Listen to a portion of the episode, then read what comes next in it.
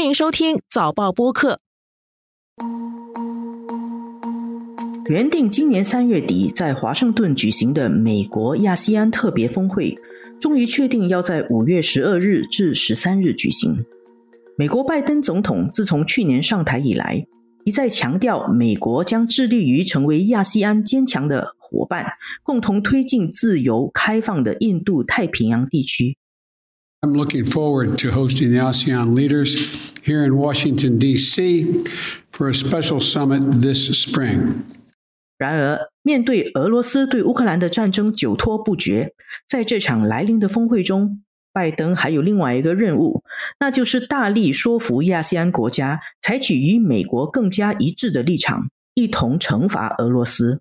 而在此之外，美国还有另外一个更重要的目的。那就是联合亚细安国家遏制中国。进入五月，亚细安将进入国际外交的热季，美国和日本都会大力争取亚细安国家的支持。亚细安各国会按照美国框定的民主与专制二分法去做选择吗？纵观天下，监测中国心跳，早报播客东谈西论。每周和你一起探讨国际热点话题。各位听众朋友们好，我是联合早报副总编辑韩永红。今天在线的是联合早报国际组副主任吴汉军。汉军你好，永红你好。延宕了一个多月的美国亚细安特别峰会啊，现在总算确定要在五月十二日举行了。首先，我们可以请汉军给我们谈一下这次峰会的背景和意义吗？这次的这个峰会呢，还是比较有意义的。它是要纪念美国和亚细安建立对话关系四十五周年。这其实是美国和亚细安第二次有这样的峰会。第一次呢是奥巴马当总统的时候，二零一六年，当时候的拜登还是副总统。很显然，奥巴马呢召开这样的峰会，当时候是配合他那个重返亚太区的外交战略。这一次是第二次。美国的这个外交政策呢，一直是一脉相承的。不论是民主党人当总统，还是之前共和党的这个特朗普当总统啊，还有现在拜登上任后，基本上就是继承了这样的印太战略。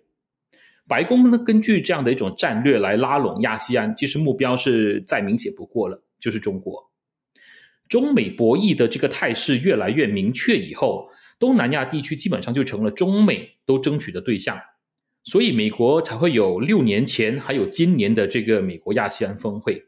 那这一次的峰会呢，原本是定在三月底召开的，但是因为亚细安领导人呢，当时候的时间是排不上，最后是改在了五月。那最有趣的其实是亚细安领导人当时候三月底去不了美国啊，这个印尼、缅甸、泰国和菲律宾四个国家的外长，却在三月底到四月初的时候呢，接连三天到中国访问。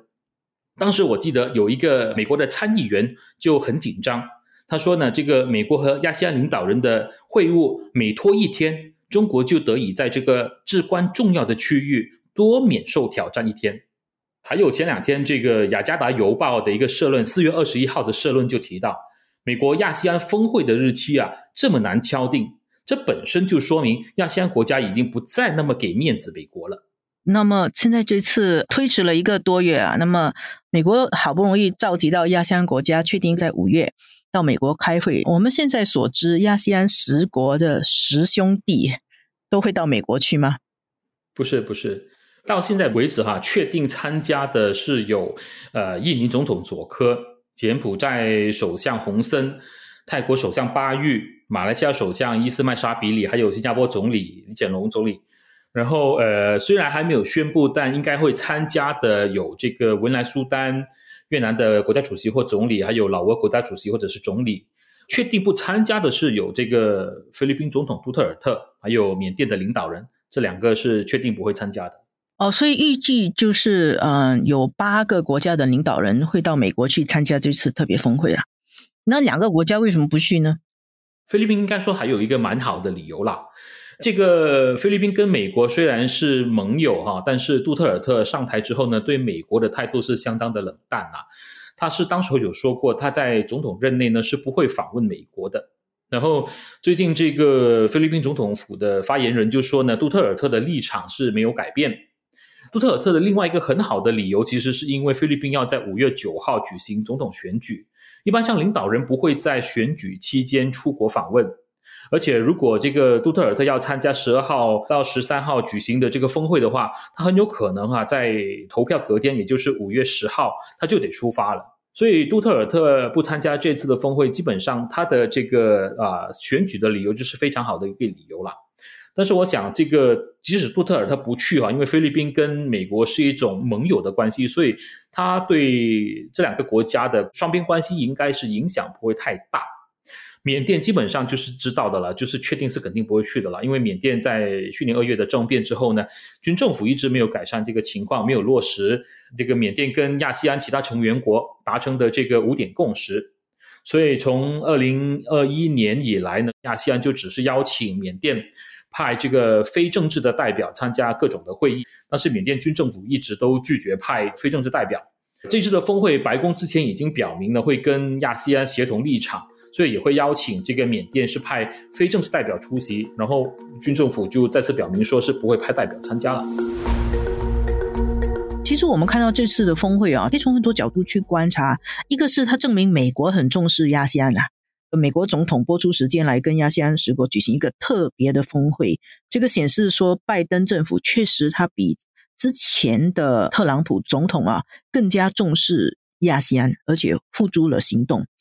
不过另外一方面啊，现在这个国际背景是俄罗斯跟乌克兰开战，所以大家也知道，美国也会借用这个机会去游说亚细安国家，在制裁俄罗斯的问题上与美国采取更加一致的立场。说的直接一点呐，可能就是施压。美国在俄罗斯问题上对亚细安施压的这个力度是越来越大，亚细安国家也感觉得到。而亚细安国家对俄罗斯的立场跟战争刚刚开始的时候相比，有没有什么变化？俄罗斯入侵乌克兰的战争打了，基本上已经是差不多要两个月了。以东南亚这个国家来讲，它的整个立场基本上是没有太大的一个变化啊。即使是发生这个布查镇哈，在基辅郊区的布查镇的这样的一个屠杀平民的事件被揭发之后呢，我们可以看到亚细安即使发表这个声明谴责哈，也没有点名谴责这个俄罗斯，所以它基本上是相当一致的这样的一个立场。现在迹象是显示，美国和日本对亚细安的期望在提高，比如说今年底会在印尼举行的二十国集团峰会啊。G 二十的会议啊，美国就强烈要求作为东道主的印尼将俄罗斯逐出 G 二十，否则就会抵制 G 二十。日本首相岸田呢，他也即将到本区域去访问，大家都觉得这个岸田来访问，大概也是要围绕俄罗斯的问题在亚细安进行游说，是这样子吗？对对对，是的。其实啊，我们可以这样看啊，岸田是会在四月底到五月初的时候啊，会访问这个越南、泰国和印尼啊。我们可以这样看吧，这个五月哈是亚细安外交大戏，有分上级和下级，所以岸田访问东南亚三个国家应该是上级。五月中旬的时候呢，美国亚细安峰会呢就会是下级。岸田出访东南亚国家，这一次其实是他出任首相以来的第二次，上一次是今年三月。当时候呢是访问了柬埔寨还有印度哈，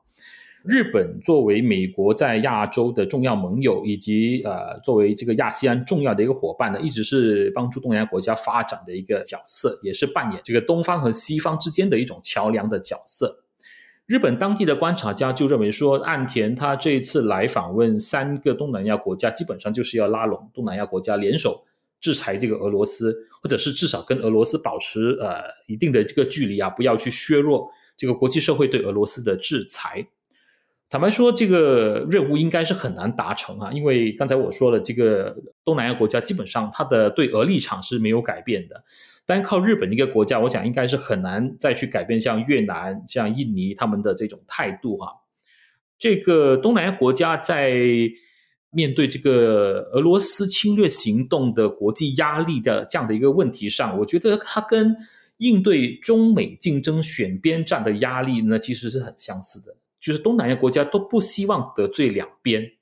那亚细安的一个价值啊，就是它能够与各方维持一个对话的关系。这个包括呢，美国，包括了欧洲、中国、俄罗斯、日本、印度等等这些国家。所以，如果亚细安它倒向任何一边的话，它就会损害了这种所谓的呃亚细安中心地位，这个 ASEAN centrality 的这样的一种价值。所以，首先亚细安它必须要保持这种国家领导人哈，包括这种持竞争关系的或者是这种对立关系的这个国家领导人，他能够继续在我们亚细安这个平台继续对话的这种价值。四月二十一号的那一篇雅加达邮报的社论呢，也明确说明，不管是美国亚细安峰会啊，或者是在岸田访问东南亚的这个时候呢，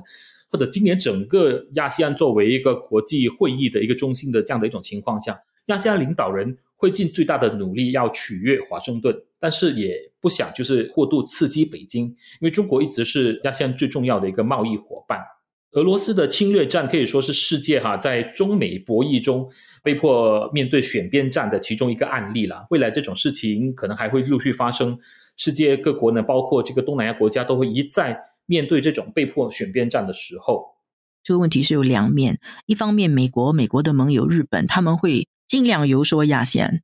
但是当我们在举行峰会、当在举行会议、当大家可以面对面谈的时候，亚细安也可以倒过去，也会努力游说他们。所以这是一个双边互动的过程啊。现在我们就聚焦在亚细安的这个国家，主要的经济体，像最大的经济体印尼、越南，他们现在国内的气氛是怎么样？他们怎么看待这个俄乌战争呢？嗯，我们可以从两个比较明显的一个例子，一个是印尼，一个是越南，因为这两个都是东南亚比较大的一个经济体，东南亚的国家哈。我们说，从贸易的角度来说吧，亚细安和这个俄罗斯的贸易量其实是很小的。根据这个统计数据呢，这个俄罗斯大概只占亚细安全球贸易量的百分之零点六四，还不到百分之一。但是呢，个别国家哈，比如说这个越南、老挝和印尼呢，他们跟俄罗斯的这个武器供应还有这个政治关系就很深远了。俄罗斯一直是这个东南亚最大的武器来源，从两千年到二零二零年啊，就是千禧年的首二十年以来。这个俄罗斯基本上是供应了东南亚地区百分之二十六的武器啊，将近四分之一的武器啊。然后这个俄罗斯对东南亚地区的武器销售呢，也比美国是高出了百分之六，然后比中国是高出了四倍啊。以越南来说的话，它基本上有超过八成的武器装备是来自俄罗斯，所以可见越南是高度依赖俄罗斯的军备。然后呃，这个有趣的是哈，这个越南跟美国的双边关系这几年来呢，还是有所提升的。所以越南基本上在美国和俄罗斯之间呢，就扮演有一个非常微妙的一个角色需要去扮演，它需要平衡这两方面的一个角色。然后越南人呢，最近我听了一个讲座哈，就有学者研究就发现说，越南人因为他跟俄罗斯的关系是很密切的，所以有很多的越南人也懂这个俄语，他们可以直接接触第一手的这个俄罗斯的新闻，它的信息。在俄罗斯入侵乌克兰的战争开打以来，基本上很多越南人就能够第一手接触这个俄罗斯的宣传信息。很多人尤其在社交媒体不断呃接触这种自己认同的看法或者意见，也就是所谓的这个呃 echo chamber 回声室的一种效应，所以就形成一种比较明显支持俄罗斯的这种舆论啊，在越南，然后他们就认为这个欧美国家是他们逼得俄罗斯为了保护自己的国家利益而不得不入侵这个乌克兰。然后他们也认为说，乌克兰其实是受了欧美的影响，关键做这个欧美的棋子啊。这种这样的一种观点或者看法呢，在东南亚其实还是相当不少的持有这种观点的人呢，包括刚才说的越南，包括马来西亚，包括印尼，甚至新加坡也有这样的一种观点。那呃，现在西方国家又说了，他们支持乌克兰继续把这场仗打下去哈，要大大的削弱俄罗斯的这个军事力量和国力。欧美的这种做法似乎又坐实了人们对欧美国家的这种看法。那东南亚国家肯定就更加不愿意在这种情况下被认为是靠向了美国。所以越南人他们很多人直接能够阅读俄罗斯的语言，他就会容易受到这个影响。可能有一部分的人比较支持俄罗斯。那么印尼呢？这次其实印尼是面对最大的压力啊，因为美国要求印尼。不要邀请俄罗斯总统出席年底的 G 二十峰会。印尼显然是在抵抗这个压力啦，因为他也不想 G 二十变成 G 十九。可以预见到，印尼会陷入一个国际外交的角力里面。刚才我还没有提到这个印尼对俄罗斯的这个武器的这个依赖啊。那印尼我们都知道，其他其实也有使用俄罗斯的战斗机，这个米格二十九。然后他原本在二零一八年的时候还准备采购这个俄罗斯更先进的新一代的这个战斗机，可是去年十二月就突然宣布不买了。虽然印尼政府是没有说这个原因呐，但是一般相信是因为担心会成为美国的这个法案的一个制裁对象。然后大概两个多月之后呢，今年二月，印尼政府就突然宣布他会购买法国的阵风战斗机。几天之后，美国白宫又宣布会批准印尼购买美国的 F 十五 EX 的战斗机。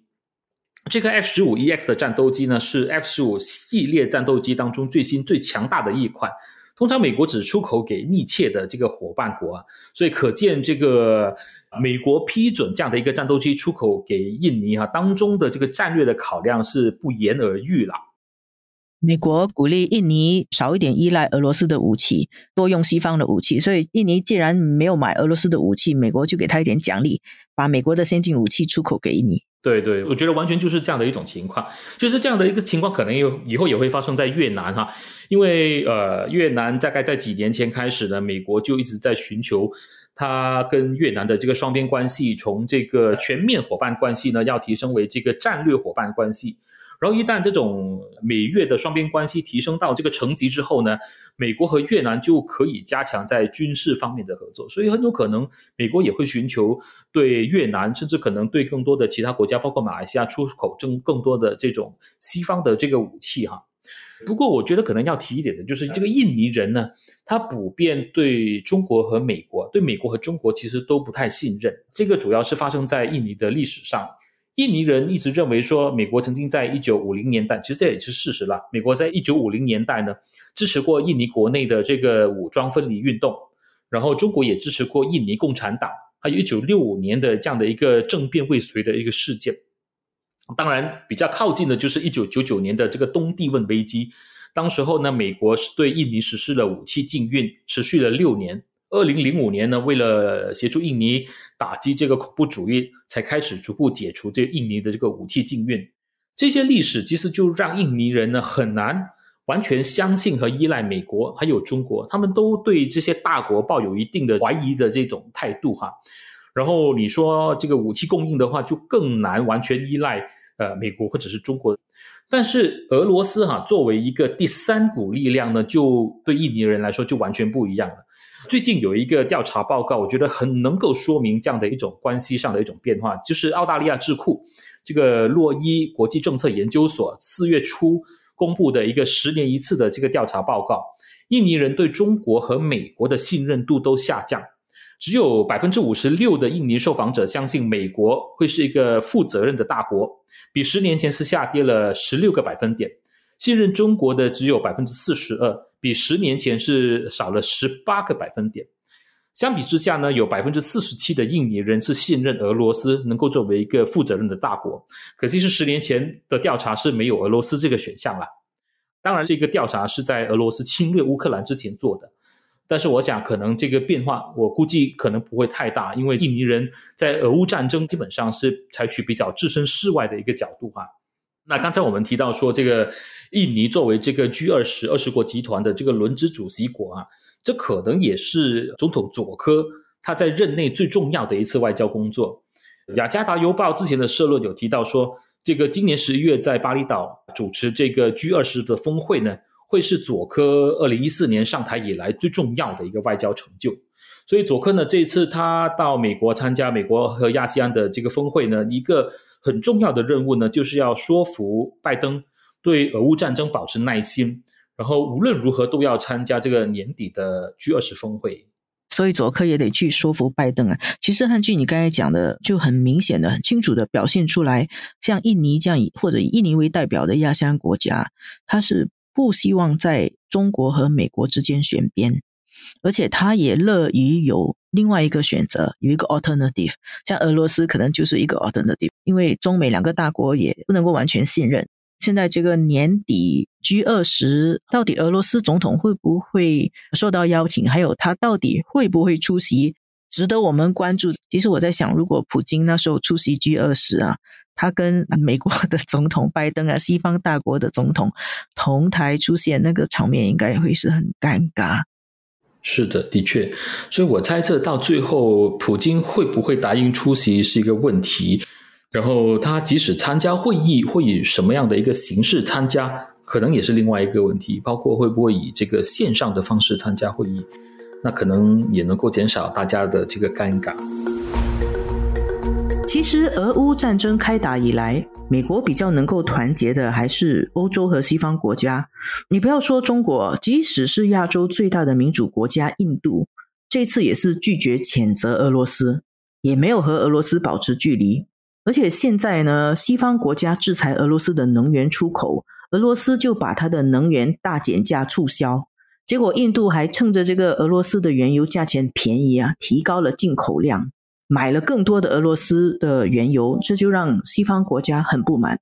所以，我们从这里看到，美国并没有办法把整个世界拉拢到美国这一边，包括在阿拉伯的国家，其中美国的盟友也没有完全站在美国这一边。这是不是也跟俄罗斯的长期经营成功有效？像俄罗斯，它在文化上，它这几年就一直拉近跟回教世界的距离，所以回教世界感觉上也比较亲近俄罗斯。嗯，有人刚才提到这个印度啊，印尼其实也是一样，在考虑要不要买这个俄罗斯的这个原油。印尼国家石油公司 Pertamina 是在三月底的时候那个寻求这个批准。希望能够进口这个俄罗斯的便宜的这个石油啊，这个通货膨胀非常严重的，让这样的一种情况下，国家它首先要站在自己的利益出发，所以他希望能够购买便宜的这个石油来降低对整个民生的这样的一个影响啊。啊，不过当然，这个印尼的政府是还没有批准国家石油公司去呃进口这个俄罗斯的石油了。但是日本的媒体就很有趣，他就直接打了一个标题，说这个印尼是要购买俄罗斯的血油啊，就是 blood oil 血油，所以基本上就是对印尼要呃想要购买这个俄罗斯的石油呢，是采取相当激烈的一种反应这样的一个态度。然后刚才谈到说这个回教世界，回教世界，我觉得更多的是从局外人的角度来看待这个俄乌的冲突。别忘了，这个俄罗斯其实在一九七零年代的时候也曾经入侵过阿富汗，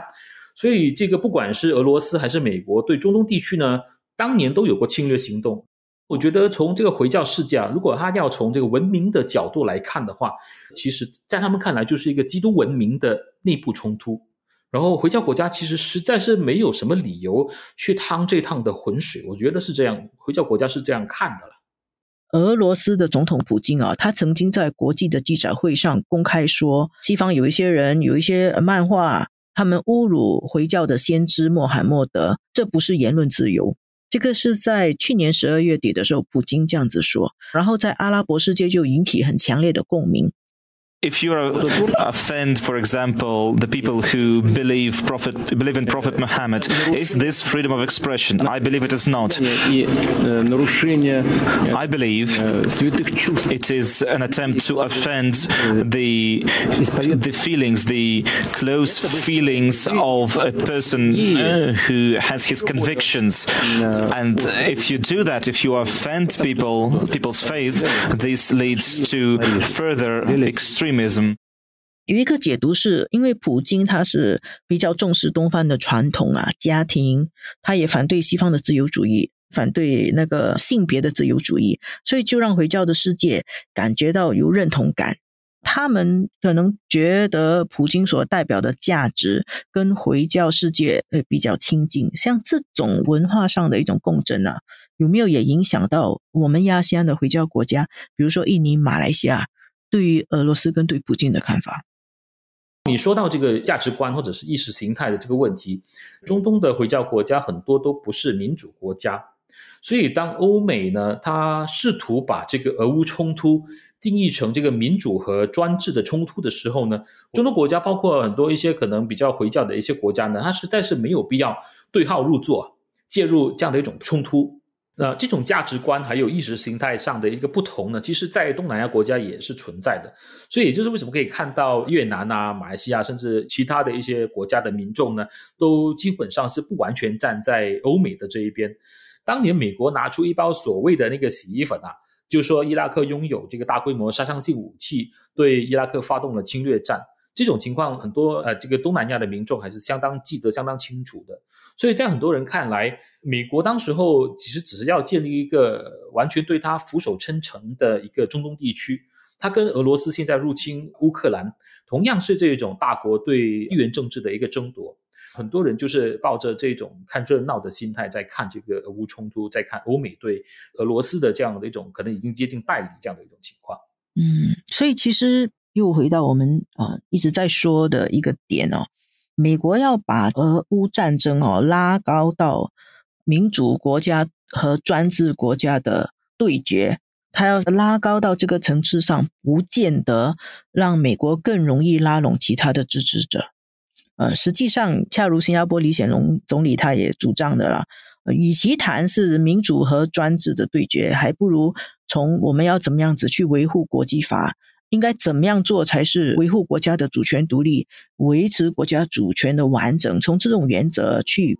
评断俄乌之战的是非，坚持国际法，我觉得也是全世界最大的公约数。同意，同意。又到了我们今天的问答时间。今天我们谈到啊，拜登即将要跟亚细安国家举行特别峰会，那我们就回顾一下美国现任的总统拜登他跟亚细安的接触。拜登是一个很资深的政治人物，而且他长期从事外交工作。拜登曾经在二零一三年访问过印度和新加坡，所以汉军这个问题来了啊，他那个时候访问新加坡的时候，他到了一个小贩中心。然后留下了一张照片，显示他很亲民。当时候他喝了一种饮料，然后这个饮料呢就变成大家一直在谈拜登在新加坡喝了一个什么饮料。这个事件我有印象，他是不是喝了那个叫呃 My Milo 叫什么了 Milo Dragon 还是叫什么东西？是不是这个东西？不是，拜登当时候喝了一个饮料，不是特别东南亚的饮料。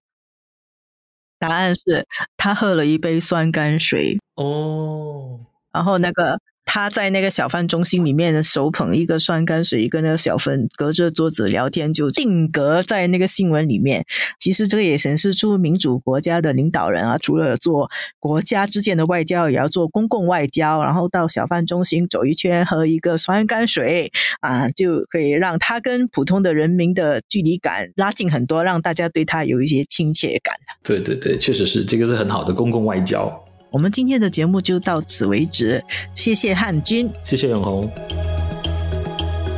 这一期的东谈西论由我韩永红和黄子琛制作，助导王明伟，剪辑梁天赐。谢谢收听。东谈西论每逢星期二更新，